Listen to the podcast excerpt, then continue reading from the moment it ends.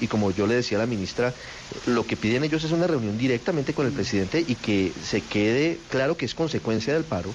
Si no se da esa reunión, están advirtiendo de nuevas movilizaciones con, con las consecuencias que eso conlleva porque puede ser mayoritariamente pacífica, pero los efectos colaterales de los vándalos son supremamente delicados. Es que lo que uno lee es un miedo muy grande en las diferentes ciudades del país. En este momento, lo que está ocurriendo en Facatativá, mientras estamos aquí tratando de hablar con la gente en la alcaldía, dicen se metieron a la alcaldía de Facatativá, en el sur de Cali.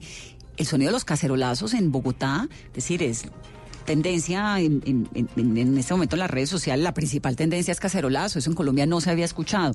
Ya vamos a hablar después de la pausa con Juan Carlos Ortiz, que es profesor de la Facultad de Ciencia, Gobierno, Ciencia Política, Relaciones Internacionales del Rosario y tiene un PhD, un PhD en Ciencia Política en la Universidad de Oxford, para que nos explique además qué significa el cacerolazo, porque eso tiene una connotación distinta. Y adicional a eso es cuánto van a durar estas movilizaciones, porque puede repetirse la historia del año pasado. Fue una movilización con la que iniciaron los estudiantes y hasta que el presidente no se dio a reunirse con él, no se acabaron las reuniones, las movilizaciones, y eso fue más de un mes. Ocho, un minuto. Vanessa, Vanessa, Vanessa, perdóneme, Vanessa y Carolina. Estoy ubicado en la calle 127 con séptima en Bogotá en este momento. ¿Usted también está oyendo Cacerolazo? Y estoy escuchando, estoy escuchando cerca de mi casa cacerolazo. Es decir, esto se está extendiendo por la ciudad. Pues ya tenemos reporte de cacerolazo en Chapinero, en La Candelaria, en Teusaquillo y Ricardo nos trae el de la 127. Así se está escuchando el cacerolazo.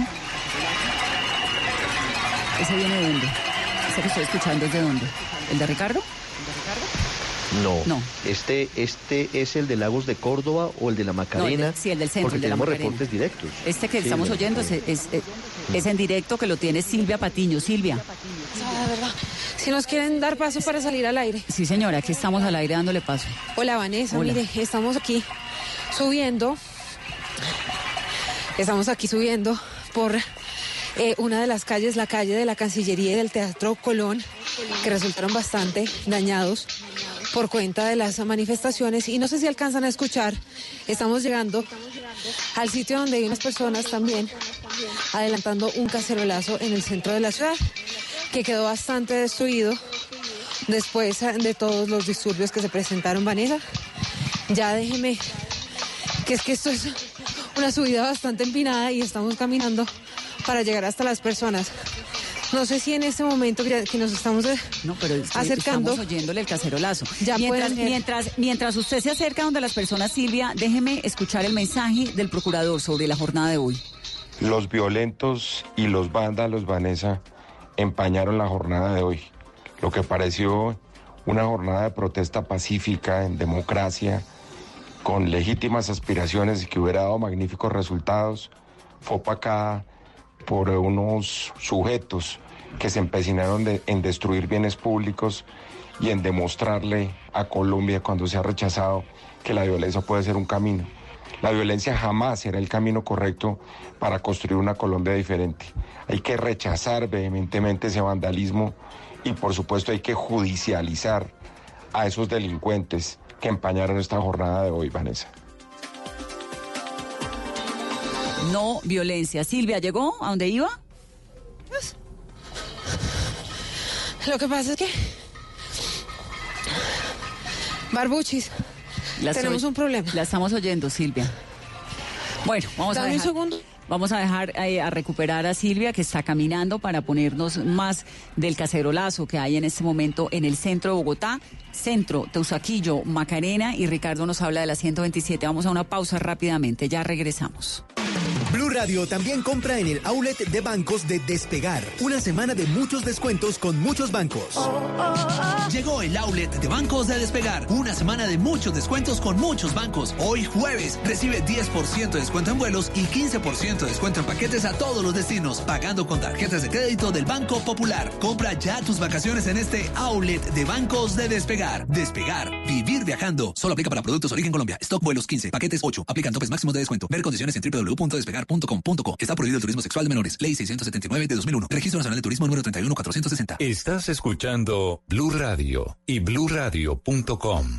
vestida con hilos dorados y el color de sus espigas es el trigo de finos granos que brota de sus semillas. De las mejores cosechas podrás servir en tu mesa el pan más fresco y sabroso con harina de trigo Apolo. Alimento fortificado con calidad y rendimiento inigualable. Harina de trigo Apolo. Trabajamos pensando en usted. Es la hora perfecta para conocer el nuevo destino de la banca. Banco de Bogotá. En Blue Radio son las 8 de la noche, 5 minutos en Blue Radio. Nos estamos transformando y le apostamos al futuro. Por eso en el Banco de Bogotá te invitamos a conocer el nuevo destino de la banca, donde podrás abrir y solicitar productos en solo 5 minutos, disfrutar de la banca móvil, encontrar oficinas con Wi-Fi y espacios coworking, tomarte un café Juan Valdés, utilizar los módulos de autogestión y mucho más para hacerte la vida más práctica. Este es el nuevo destino de la banca. Banco de Bogotá. Somos Grupo Aval. Vigilado Superintendencia Financiera de Colombia. Radio también compra en el outlet de bancos de Despegar. Una semana de muchos descuentos con muchos bancos. Llegó el outlet de bancos de Despegar. Una semana de muchos descuentos con muchos bancos. Hoy jueves recibe 10% de descuento en vuelos y 15% de descuento en paquetes a todos los destinos, pagando con tarjetas de crédito del Banco Popular. Compra ya tus vacaciones en este outlet de bancos de Despegar. Despegar. Vivir viajando. Solo aplica para productos origen Colombia. Stock vuelos 15, paquetes 8. Aplican topes máximos de descuento. Ver condiciones en www.despegar Está prohibido el turismo sexual de menores. Ley 679 de 2001. Registro Nacional de Turismo número 31460. Estás escuchando Blue Radio y bluradio.com. Estás escuchando Blue Radio, un país lleno de positivismo, un país que dice siempre se puede. Estrena televisor. Aprovecha hasta 55% de descuento en referencias seleccionadas comprando en éxito.com con tu tarjeta Express Banco Popular del 18 al 21 de noviembre. Solicítala fácil, rápido, sin papeles y lista para usar en bancopopular.com.co. Conoce términos y condiciones en bancopopular.com.co. Banco Popular. Somos Grupo Aval. Vigilado Superintendencia Financiera de Colombia. Todos tenemos un reto, algo que nos impulsa, eso que nos hace levantar de la cama todos los días, un sueño que nos lleva al límite y nada más importa. No importa el dolor, ni la frustración, no importa el tiempo. Un reto que es a la vez nuestro combustible y nuestra obsesión. Porque nada se consigue de la noche a la mañana. Este es mi reto. ¿Cuál es el tuyo? Pasta Sonia, sabor y energía que te hacen mejor. Trabajamos pensando en usted. Continuamos en Mesa Blue y yo quiero contarles una historia muy interesante. Oigan esto, un viejo grupo de amigos y vecinos pierde el dinero que había logrado reunir para rescatar una vieja cooperativa. Al poco tiempo descubren que sus ahorros fueron robados por un inescrupuloso abogado interpretado por Andrés Parra. Al enterarse de esto, el grupo se organiza y trata de derrocar a este villano en una comedia para morirse de risa junto a su familia. La Odisea de los Giles, desde el 21 de noviembre, solo en cines. Apoya Blue Radio. Uy, no, yo sí dejé de darle carne a mi hijo. Es que es malísima. Y a todo el que puedo le digo, ¿para qué comer eso si no se necesita? Bueno, pues si lo dice la doctora. Pues doctora no, pero sí abogada. Ahora todos parecen expertos, pero miles de médicos, nutricionistas y la evidencia científica en el mundo siguen considerando que la carne de res es el alimento más eficaz para darle al cuerpo la proteína, el hierro y las vitaminas del complejo B que necesita para funcionar. Por eso, créale a los que saben, créale a la carne. Una campaña de Fedegan y Fondo Nacional del Ganado. No importa el momento ni el lugar, estamos ahora y a todas horas. Te contamos la información que quieres saber cuando la quieras ver. Conéctate con el mundo. La vida en tu pantalla, las noticias en tu pantalla. Síguenos ahora. Noticias Caracol ahora. Todos tenemos un reto, algo que nos impulsa, eso que nos hace levantar de la cama todos los días, un sueño que nos lleva al límite y nada más importa. No importa el dolor, ni la frustración, no importa el tiempo. Un reto que es a la vez nuestro combustible y nuestra obsesión.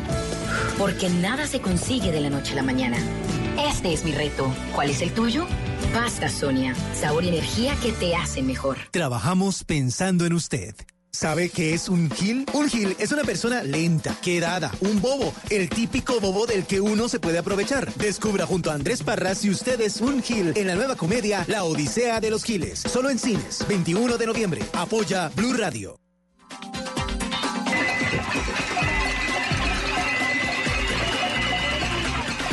Ocho, diez. Así suena a esta hora Bogotá.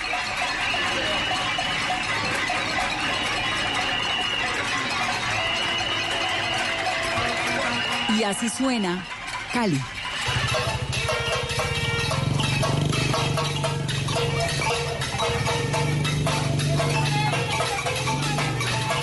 Esto es el centro de Bogotá inicialmente y esto que escuchan en este momento es el centro de Cali. Juan Carlos Ruiz, que es nuestro analista invitado a la mesa, ¿qué significa un cacerolazo, Juan Carlos? Yo creo que es la expresión eh, de la resistencia civil eh, más emblemática, más pacífica, pero más sonora. Todo el mundo tiene una olla y una cuchara, e incluso aquellos que no salieron hoy a marchar eh, pueden manifestarse desde sus casas. Ha habido cacerolazos en muchos países de América Latina. En Argentina es un clásico, en Venezuela es un clásico, ¿no? En Panamá. En Panamá. En Cataluña, ahora con el proceso independentista, todos los días a las 8 de la noche se hacen cacerolazos. Es el himno de la unidad popular, así lo llaman. Yo diría además que hay un precedente y es que en Colombia eh, hoy, después de una gran manifestación, se siguió por primera vez con un cacerolazo. Eso nunca lo hemos visto, sí. Yo nunca lo había visto. Yo nunca había oído un cacerolazo en Bogotá. Pero le decía ahora hace unos momentos a la ministra que no había escuchado un cacerolazo. Y lo recuerdo, Ricardo, en una cumbre de las Américas. En Venezuela siempre, en Caracas siempre suena a cacerolazo. Pero en una cumbre de las Américas se acuerda que cuando aterrizó en Venezuela, por un lado eh, Raúl Castro en ese momento y por otro lado, no me acuerdo si era Hugo Chávez o Nicolás Maduro, comienza Venezuela, eh, Panamá a sonar tremendamente a cacerolazo. ¿Usted se acuerda de esa sensación? pero claro, esa fue la cumbre de las Américas de 2016 ya había muerto Hugo Chávez, llegó Nicolás, Maduro, y como había tal cantidad de... Impresionante, ¿no?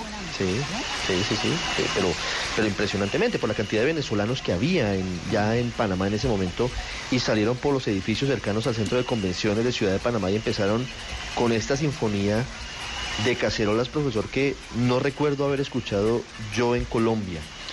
Eh, ¿Eso qué, qué, nos puede decir?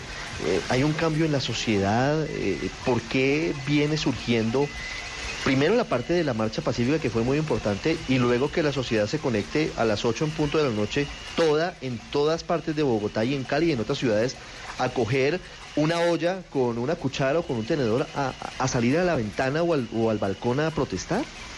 Y además sin distingos de clase, porque lo que uno puede oír en este momento es que son diferentes barrios de Bogotá de diferentes estratos, es decir, de alguna manera la gente se ha unido a una protesta pacífica, sonora, eh, desde las 8 de la noche eh, en, en, una, en una seguidilla que no para hasta el momento. Entonces creo que hay un descontento hacia la administración Duque eh, hay un descontento hacia la situación del país y yo hablaría también de ese descontento de los invisibles, de los olvidados, aquellos que no se escucha para tomar decisiones y que hoy se están haciendo sentir.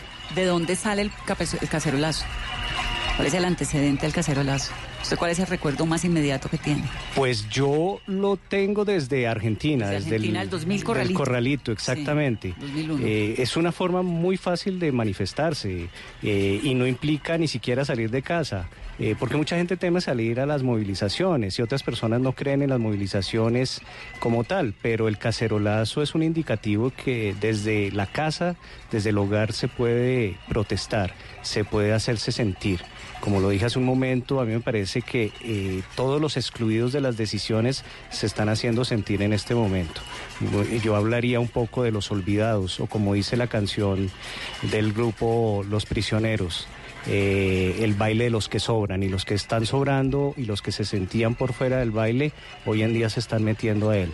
Profe, y es que los primeros cacerolazos se fueron dando en Chile en la época de la burguesía. La burguesía fue la que empezó con el cacerolazo cuando mostraron su hastío en esas protestas frente al gobierno de, de Allende, de Salvador Allende. Sí, recordemos que Allende tenía apenas un 30% de favorabilidad, era el primer presidente marxista elegido democráticamente, pero con unos niveles muy bajos del electorado. El 70% de los chilenos eh, habían votado hacia la derecha, entonces los chilenos estaban siendo gobernados por unas fuerzas de izquierdas que no eran las de ellos. En este momento me parece que la administración Duque está lidiando con un fenómeno inédito en Colombia. Bueno, ya vamos a seguir hablando, profesor, de la protesta, de la manifestación, de todo lo que ha ocurrido hoy. Hay noticia de última hora en Facatativá. Héctor Rojas está allá. Nos dicen que hay vándalos presentes en la alcaldía y además hay toque de queda ya en Facatativá, Héctor. Vanessa, efectivamente, hace exactamente 15 minutos comenzó a regir el toque de queda que irá justamente hasta las 6 de la mañana, pero han dicho las autoridades de este municipio que se extendería el toque de queda tanto en el área urbana como rural si continúan las manifestaciones, ya que en gran parte del municipio hay bloqueos, hay eh, afectaciones al orden público, incluso en la misma alcaldía. En estos momentos varios manifestantes están tratando de quemar la alcaldía, ya rompieron todos los vidrios por eso se extendió el toque de queda y las mismas autoridades de este municipio están pidiendo a la gobernación de Dinamarca y a, la policía del departamento que les envíen más refuerzos ya que hay varios policías, nos confirman de un policía que está gravemente herido después de que varias personas lo golpearan y lo dejaran inconsciente es la situación muy preocupante que se está viendo en Facatativá. Facatativá es un municipio aquí pegado de Bogotá. Héctor, gracias. Y comienzan a escucharse también cacerolazos en Bucaramanga. Javier Rodríguez.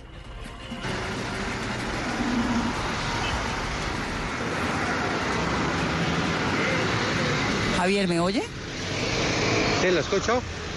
Le estaba preguntando que se escuchan ya cacerolazos. Hola, Javier. Hola, Vanessa. ¿Qué más? Vanessa, es que estábamos acá en la autopista entre Bucaramanga y Florida Blanca porque está totalmente cerrada. El transporte masivo está bloqueado desde hace más de dos horas. Las personas están caminando desde el centro de la ciudad hacia su dormitorio, que es Florida Blanca y Pidecuesta. Sí, Vanessa, ya están apareciendo videos en redes sociales aquí en Bucaramanga de que comienza el cacerolazo en la ciudad, sobre todo en el centro de la capital, en la carrera 33 en la calle 23, en la calle 27, es lo que nos están informando en este momento. También Vanessa, en el centro de Bucaramanga, en la calle 36, se presenta saqueos en este momento a almacenes de electrodomésticos de ese sector de la capital santanderiana. También nos están reportando que hay fuertes disturbios en este momento en Barranca Bermeja que es una de las zonas eh, petroleras más importantes eh, del país. Precisamente la gente le tocó acá en Bucaramanga, Vanessa, venirse caminando. Bienvenida a Blue Radio, ¿qué tal? Les tocó caminar para buscar a dónde llegar, ¿no? Sí, claro. ¿De dónde viene caminando? Eh, subí de mm, la plaza Luis Carlos Galán, donde se reunió todo el mundo, subí a la 27, luego subí a la 33, pero vengo desde la UIS desde la UIS caminando porque el transporte masivo Vanessa no está funcionando en este momento en Bucaramanga, todas las rutas totalmente canceladas, algunas vías cerradas y lo que le acabamos de decir, comenzó el cacerolazo aquí en Bucaramanga, sobre todo en el sector centro de la capital santanderiana, en los edificios altos de esta ciudad, Vanessa. Gracias, Javier. Y acá en Bogotá más que cerolazo, Carolina. En varios sectores, ya no, no solamente en el centro de Bogotá, sino también nos llegan reportes a esta hora del momento cacerolazo en el barrio Bochica, esto Portal 80. Así suena.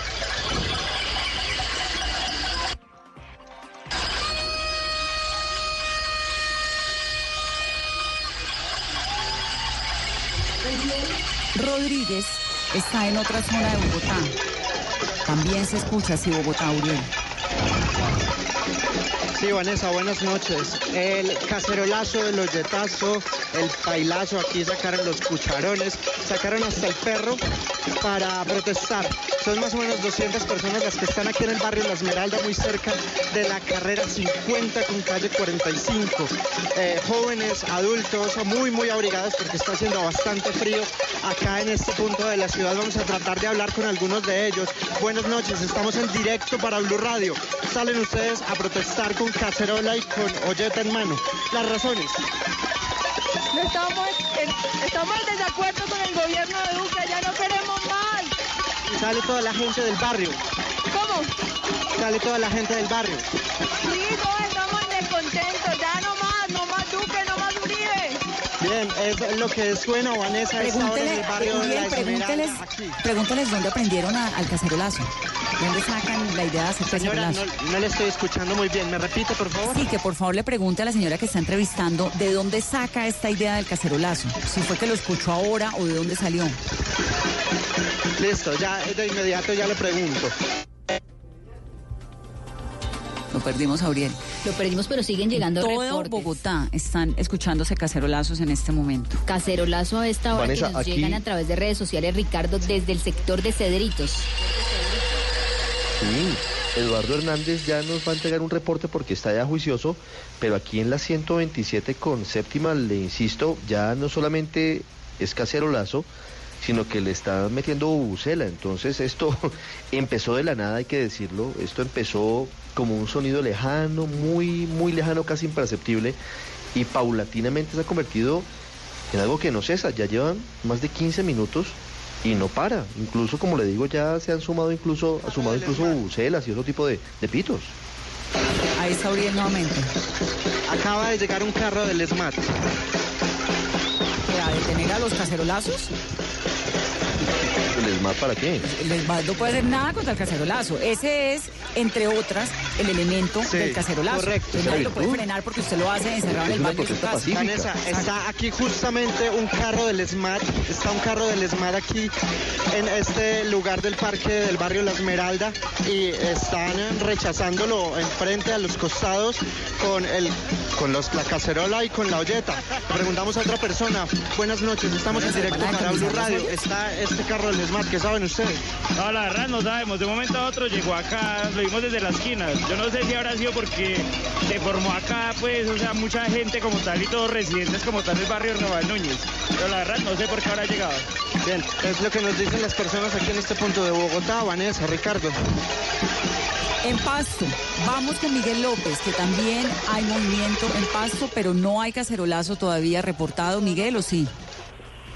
Eh, Vanessa, buenas noches. Prácticamente no, pero se anuncia que en una hora aproximadamente saldría de la parte de los surorientales de la capital del departamento de Nariño un cacerolazo que está siendo motivado por los líderes de este importante sector de nuestra ciudad. Mientras tanto, pues el temor se sigue apoderando de los habitantes de varios sectores de paso, de los enfrentamientos entre el ESMAD y grupos de vándalos sigue siendo con el pasar de los minutos más intensos. Hasta el momento las autoridades no han entregado el reporte sobre la jornada, ningún tipo de balance, pero tuvimos la oportunidad de recorrer la parte céntrica de la ciudad, eh, Vanessa y oyentes, y nos damos cuenta que eh, las fachadas de las entidades bancarias están completamente destruidas, asimismo las eh, señales de tránsito, semáforos fueron lanzados al piso por vándalos, porque no creemos que estudiantes hayan eh, hecho este tipo de, acciones, teniendo en cuenta que durante el transcurso de toda la jornada Vanessa se llevó con completa calma, incluso como les contaba anteriormente, se desarrolló un eh, concierto de La Paz. Posteriormente ingresaron a la Plaza de Nariño vándalos con papas y fue lo que atemorizó a la gente y prácticamente pues la policía ha resultado insuficiente para controlar esta acción vandálica, Vanessa. Eso es lo que está ocurriendo en Pasto. Cristina Monsalve está en Medellín. Cristina. Vanessa, pues acá en Medellín, aunque las marchas fueron muy pacíficos, muy pacíficas a lo largo del día, terminaron con disturbios lamentablemente. Incluso por eso dicen los manifestantes que su cacerolazo fue algo muy corto, fue en los alrededores de la Universidad de Antioquia, precisamente allí donde se generaron los disturbios. Algunos manifestantes quemaron llantas, quemaron pedazos de madera en el ingreso de la universidad. Dicen las autoridades también que derribaron una puerta y fue allí donde se dieron los enfrentamientos con el SMAT. Denuncian que hay varias personas lesionadas que fueron trasladadas hacia Policlínica, pero todavía no dan una cifra oficial. Escuchemos precisamente lo que dicen algunos de los manifestantes de qué fue lo que pasó con el SMAT. Pues bueno, nosotros estábamos sentados en el sector de Bantú, ya la, la marcha había terminado y empezamos a sentir los estruendos. Cuando salimos del sector era que al final del puente de Barranquilla eh, estaba el enfrentamiento, habían barricadas, eh, el ESMAD estaba atacando desde el lado pues, del puente, del lado occidental. Desde el puesto de mando unificado Vanessa dieron un reporte al finalizar la tarde. Dicen que en la Universidad de Antioquia de nuevo vándalos, atacaron las entradas, ingresaron a la universidad e intentaron hacer saqueos como los del día de ayer en los que se robaron más de 400 millones de pesos. El alcalde Federico Gutiérrez dice que es un contraste bastante grande, que en la marcha participaron más de 30 mil personas de manera muy pacífica por toda la ciudad, pero que de nuevo lamentablemente la Universidad de Antioquia es el escenario de estos disturbios, de esos enfrentamientos. Tumbaron a las puertas de acceso.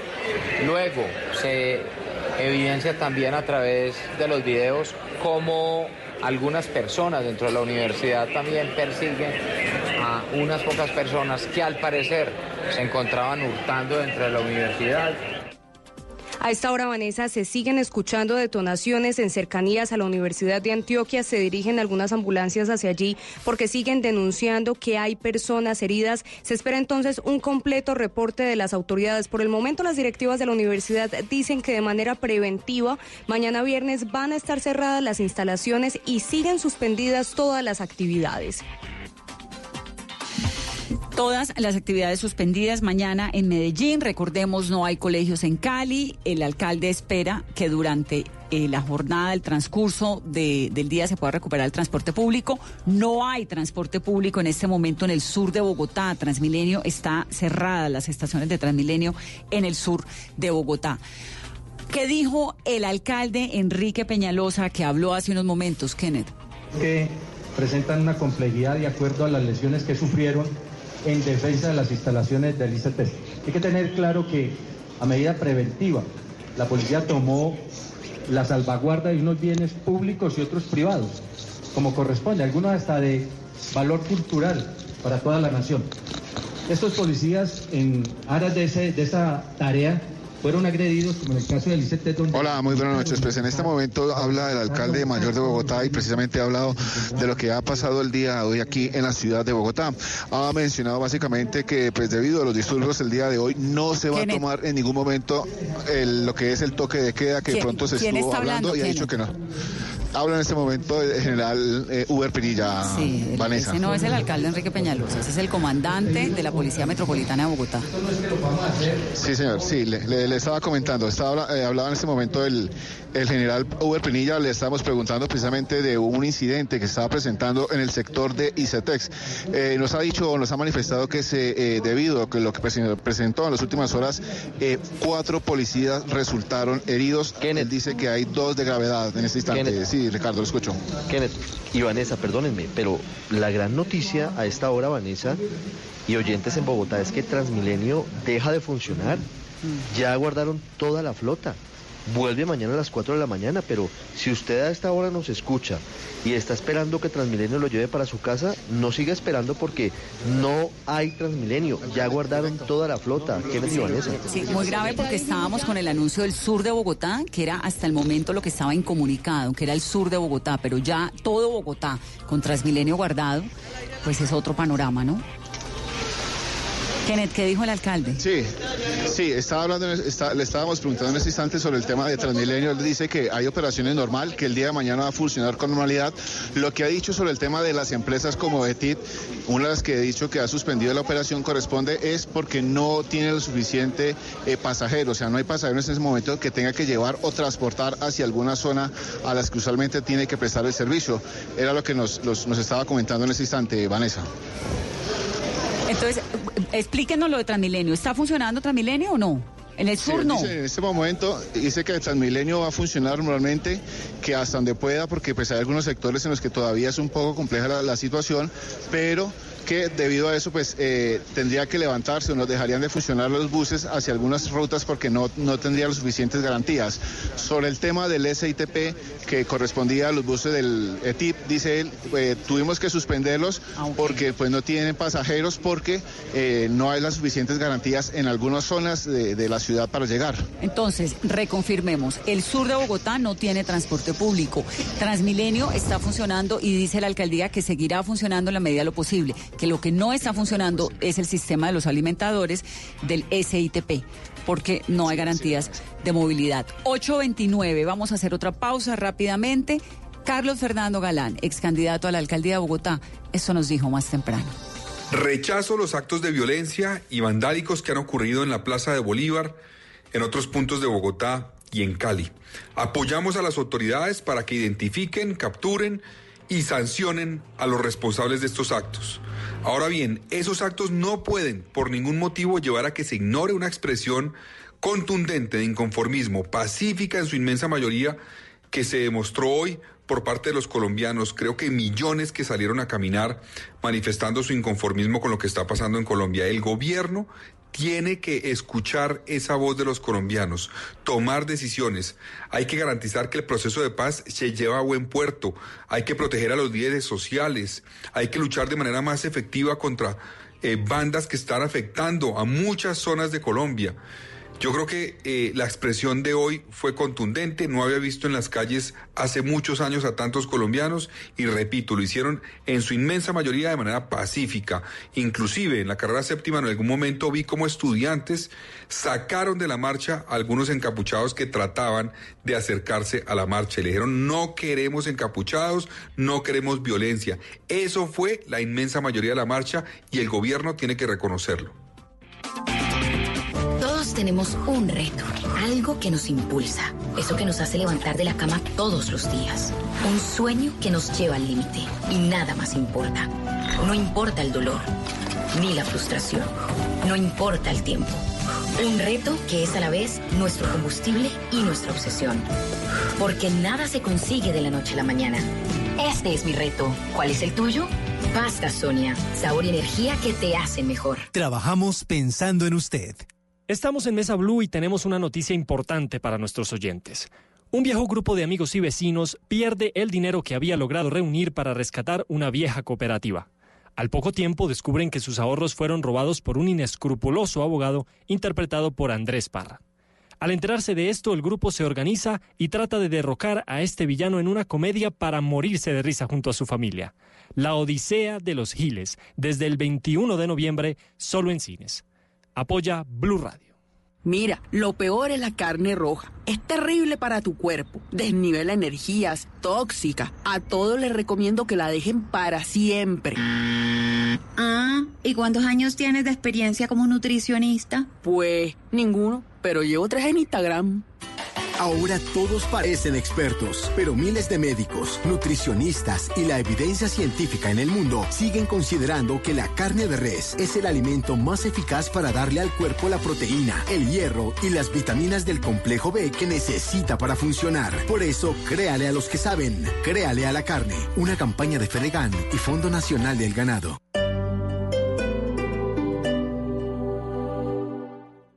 Teatro Mayor Julio Mario Santo Domingo presenta al Donedin Consort del Reino Unido interpretando El Mesías de Händel con la participación del coro de la Ópera de Colombia, 7 y 8 de diciembre. Compre ya sus entradas a través de primera fila o en taquillas del teatro. Armonía, grandes conciertos Sura. Apoya a Bancolombia y Caracol Televisión. Invita a Blue Radio y Alcaldía de Bogotá. Más información www.teatromayor.org. Código PULEB IXF 805. Casa Blue está de boda, así que invitamos a todos nuestros oyentes que se van a casar, estén recién casados, vivan en pareja o estén pensando en comenzar una nueva vida para que nos acompañen en Bogotá de boda, del 22 al 24 de noviembre en Unicentro Bogotá. Este sábado 23 de noviembre no te pierdas la conferencia Tu nuevo hogar, buena energía y arquitectura inteligente con Liliana Becerra, experta en Feng Shui, arquitectura y bienestar. Sábado 23 de noviembre, 11 de la mañana en Bogotá de Boda. Invita Caracol Televisión, Stock Models y Blue Radio.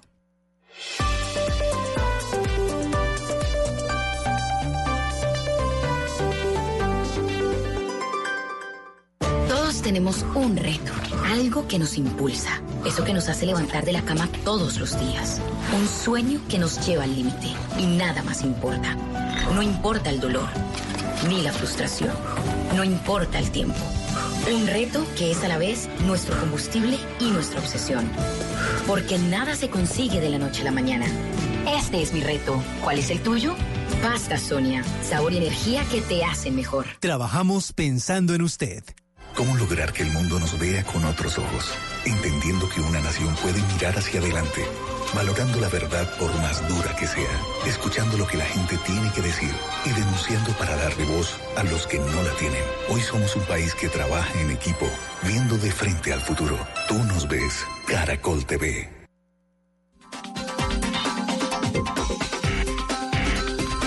...834, Ricky, ¿qué dice Transmilenio en el comunicado? Acaba de llegar.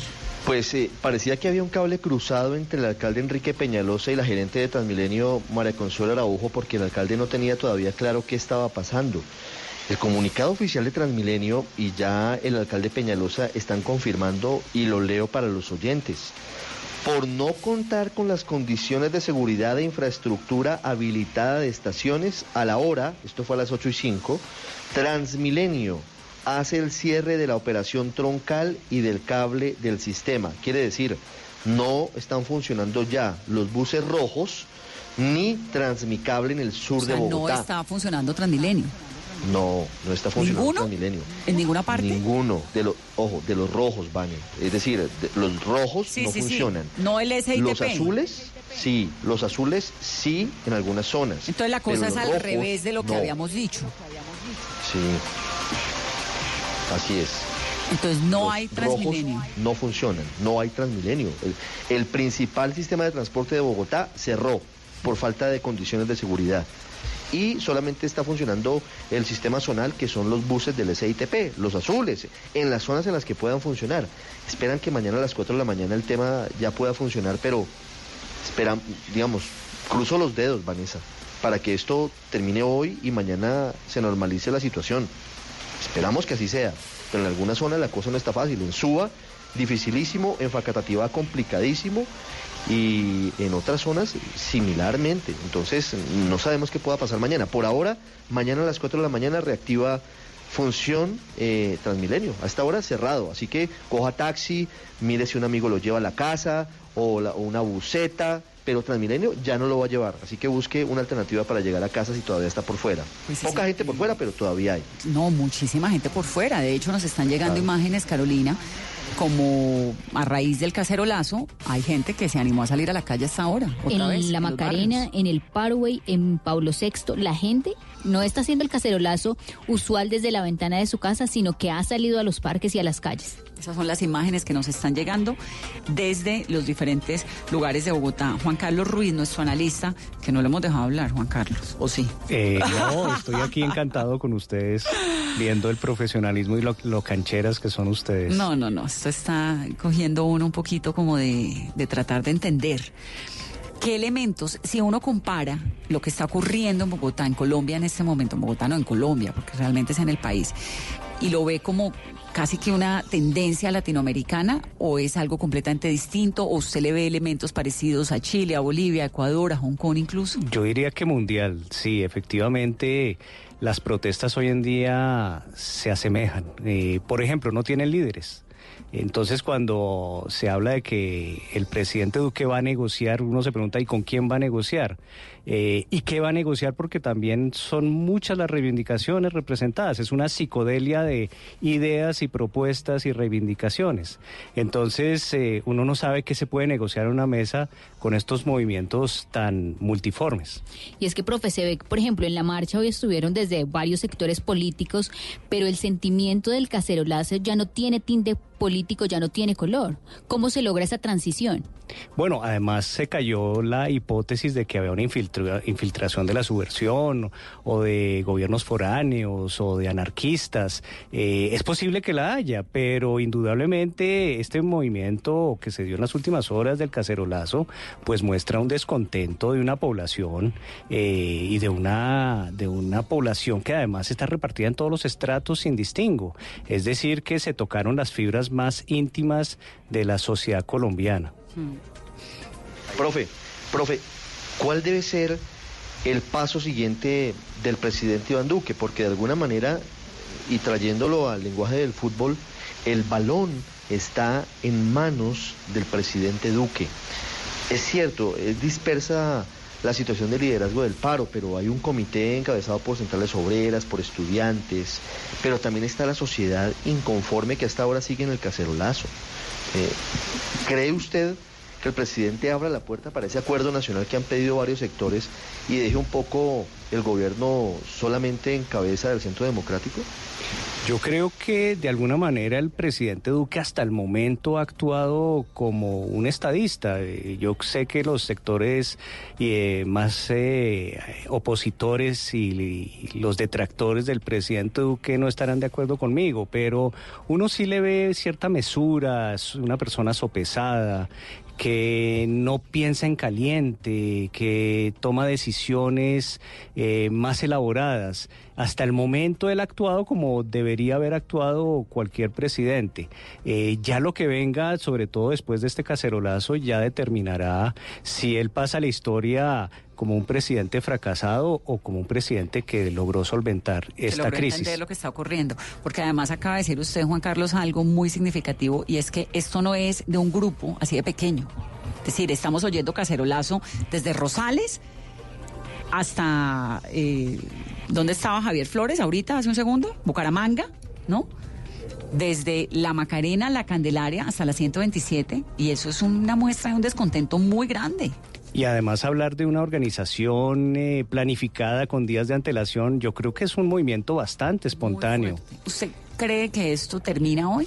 ¿O esto es un comienzo? Pues si hemos de creer a las manifestaciones en el mundo entero, todas se prolongan en el tiempo cinco meses en Hong Kong, un año de los chalecos amarillos en, Francia. Yo creo que es una de las estrategias, desgastar a los gobiernos y a la policía con marchas prolongadas y movilizaciones en el tiempo.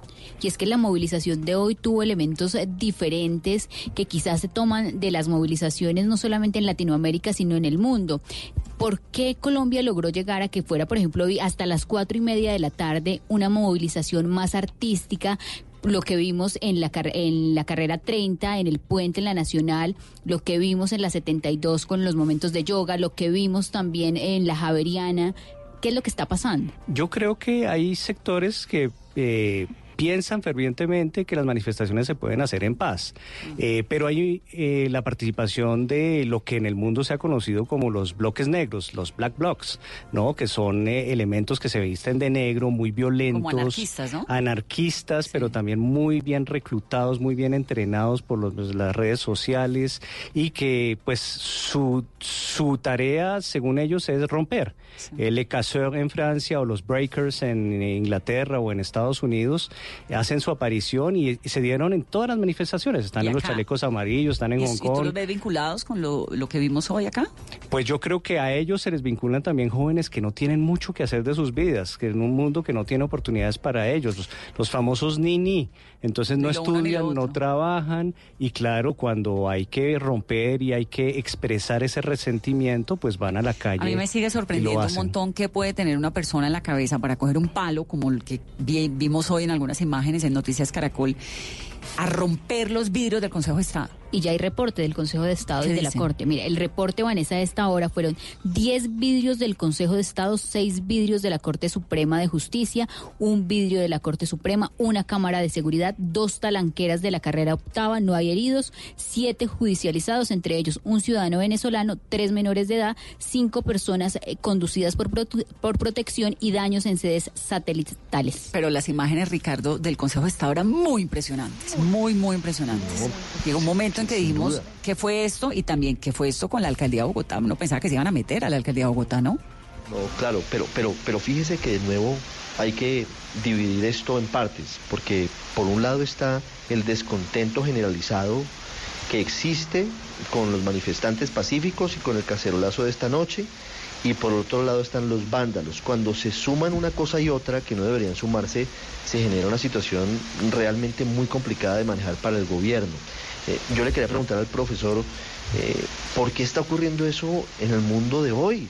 Haciendo la suma, ustedes lo decían, mire, Hong Kong, París, Barcelona, Beirut, Chile, Ecuador, Bolivia, muy larguísimo. Bueno, Haití, ¿qué está pasando en la sociedad moderna?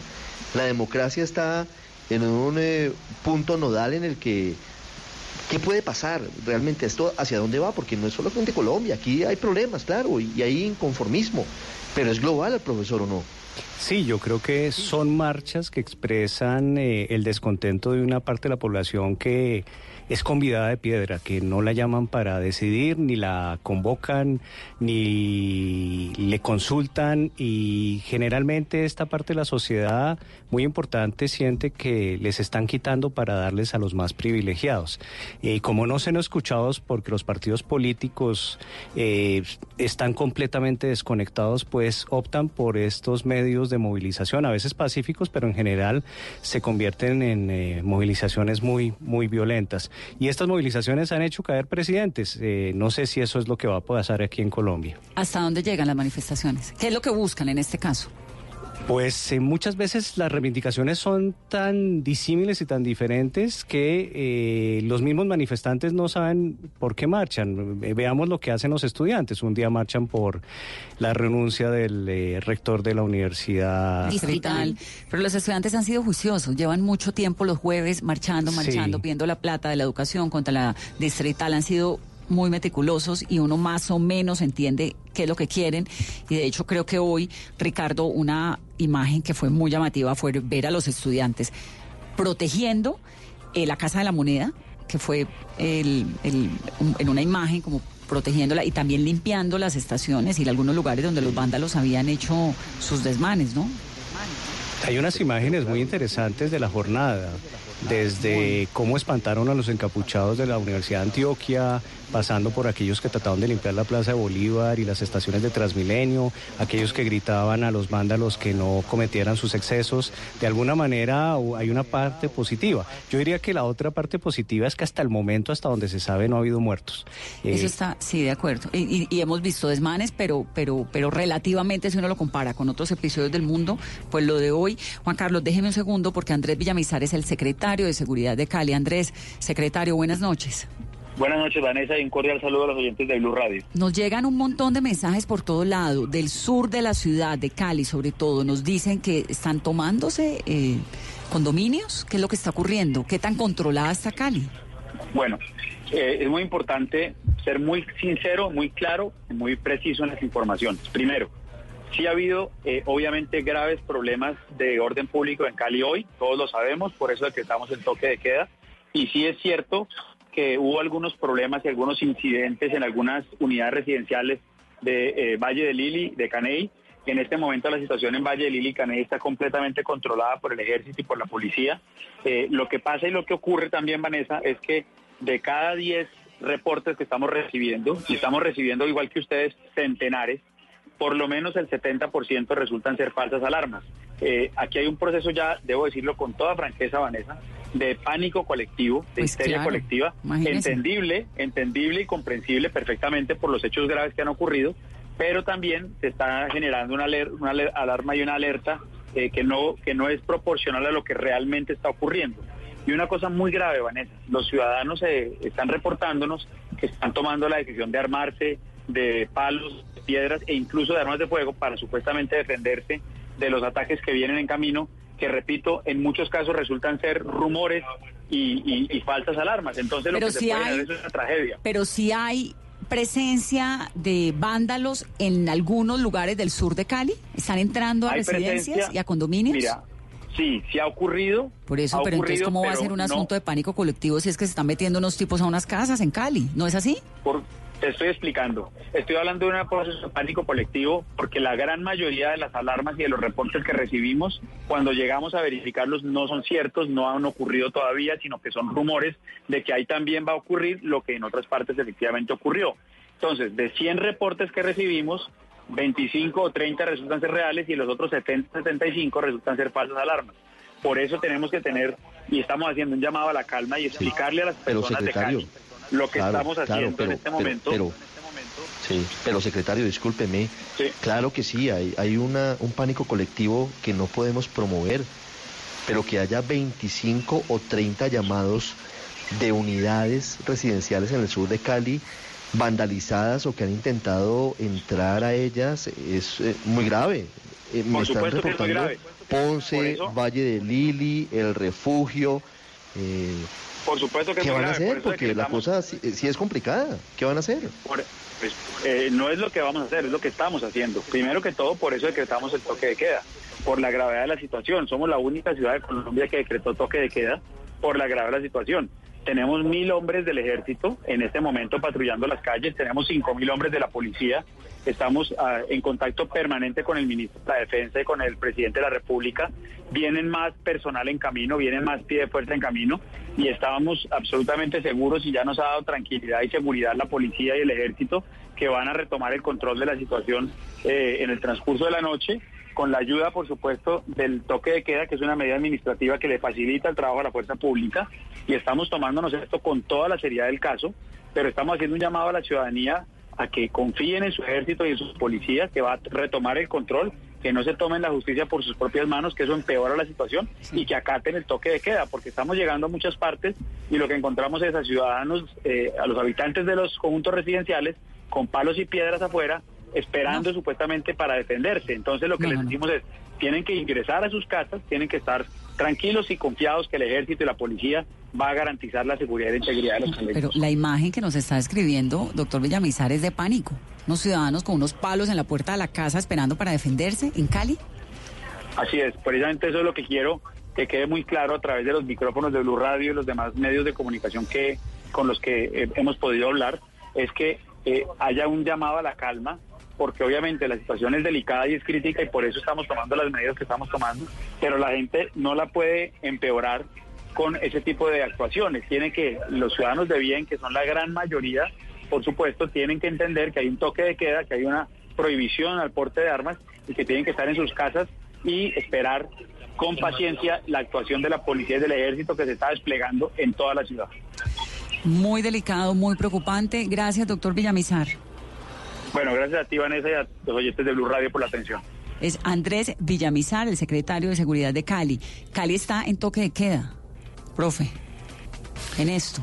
Sí, yo recuerdo toques de queda en Colombia, pero digamos que el último, último fue en el año 77 durante el famoso paro cívico del 14 de septiembre que dejó entre una veintena de muertos y unos 100 muertos, no se sabe hoy en día. Y el alcalde Gaitán Maecha decretó el toque de queda en ese momento. Y quizás el toque de queda para toda Colombia, el que decretó de alguna manera Carlos Llera Restrepo en las elecciones de 1970. Eh, es inusual para grandes ciudades tener toques de queda. Es que cuando le dicen a uno toque de queda, uno se imagina de nuevo Kabul. Pues y, queda uno. Y el miedo, ¿no? Recuerden ustedes cuando. las imágenes que ya las van a ver en Noticias Caracol, están en Noticias Caracol ahora, las podemos poner en nuestras redes, son de militares caminando a esta hora de noche, las estoy viendo por el chat de periodistas de noticias, caminando por el sur de Cali y la gente afuera, pues como, como película de terror, con el palo en la mano. Yo recuerdo que cuando asesinan a Luis Carlos Galán la gente entra en pánico porque se esparce el rumor de que va a haber un toque de queda. Eh, los toques de queda en, eh, en, el pasado eran con soldados disparando. Esperemos que eso no suceda en esta época y simplemente los llevan a una estación de policía. Dios quiera que sea así. Seguramente, nuestras fuerzas militares son, bastante profesionales, Ricardo. Sí, además nos da noticia el, secretario Andrés Villamizar porque son, nos dice mil soldados patrullando al sur de Cali. Es decir, ¿Ah?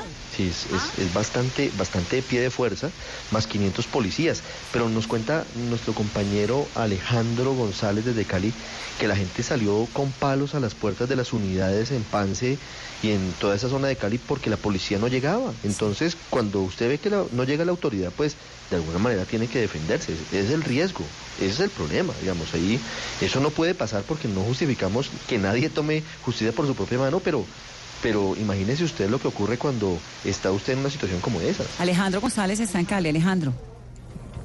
Sí, Vanessa, es que de pánico están viviendo habitantes de acá del sur de la ciudad porque grupos encapuchados estaban tratando de ingresar a varias unidades residenciales a hacer saqueos. Los residentes de esta zona salieron pero a defenderse con palos, con piedras de ver que las autoridades no hacían presencia de manera rápida en, este sector. Eh, en este sector se están escuchando disparos, alarmas, hay mucha tensión en el, en el sector de la ciudad y así lo relata también Rocío Ruiz, que es la presidenta de la Junta de Acción Comunal de Valle de Lili son encapuchados, vienen más de 30 personas en banda y fuera de eso vienen con palos, con garrotes, piedras y, algunos armados. Tenemos un problema grave que es en el puente de la carrera 80 con calle 48, por donde es la unión pues del oriente con el sur de Cali. Han venido muchos encapuchados a, a robar los establecimientos de comercio, se están metiendo a las casas. En el Caney han robado una unidad residencial y aquí eh, se están entrando a más de cinco unidades residenciales y, están repeliendo pues el, el, ataque. Los mismos residentes están uniendo con palos para pues que no suceda más, más cosas.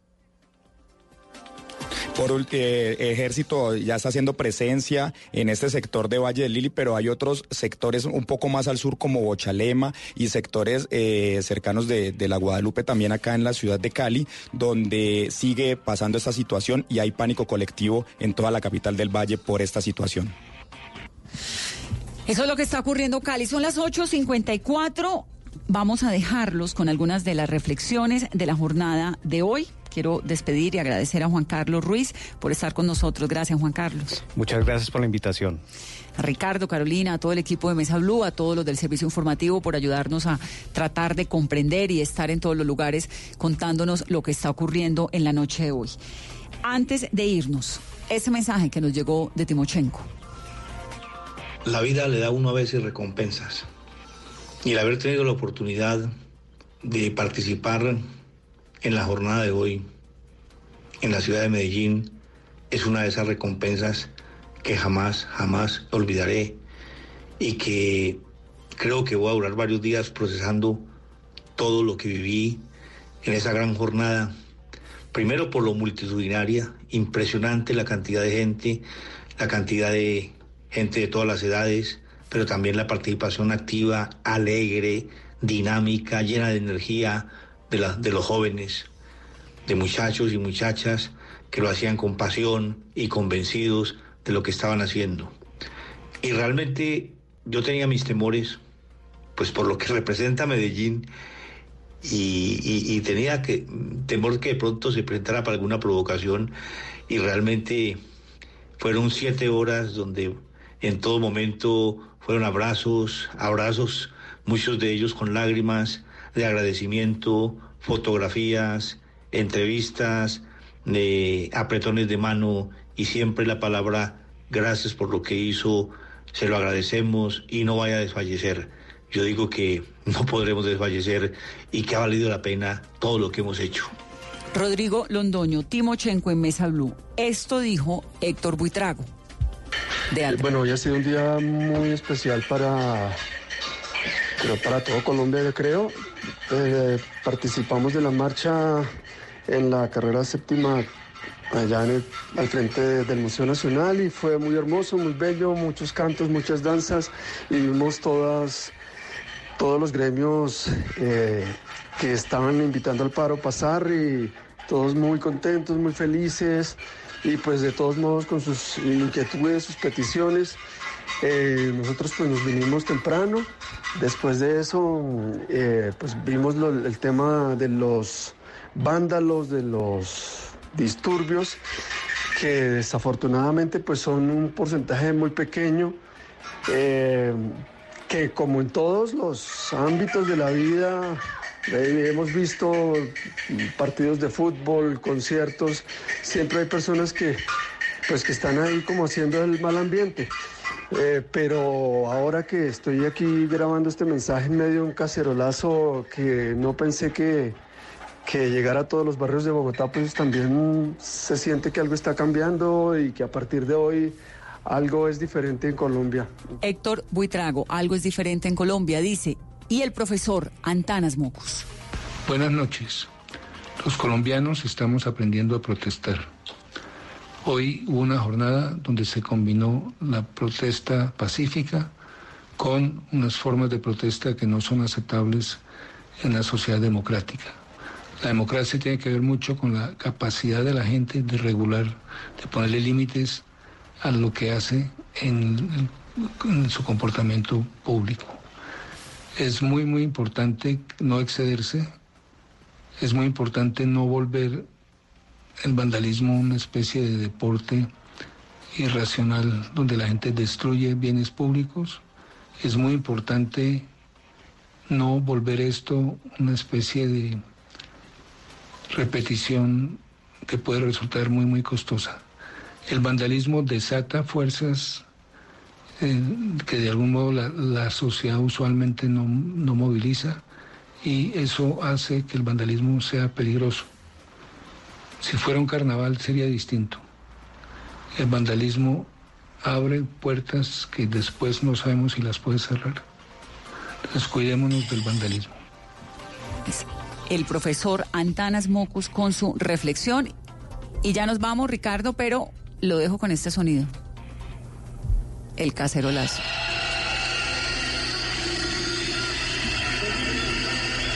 cacerolazo que se está oyendo por todo Bogotá. Es muy impresionante, ¿no? Todo lo Sí, total. Eh, Vanessa, eh, yo creo, yo creo que, que, ese es el mensaje más importante al final de, de esta jornada de paro, porque es eh, un mensaje civil, cívico, es un mensaje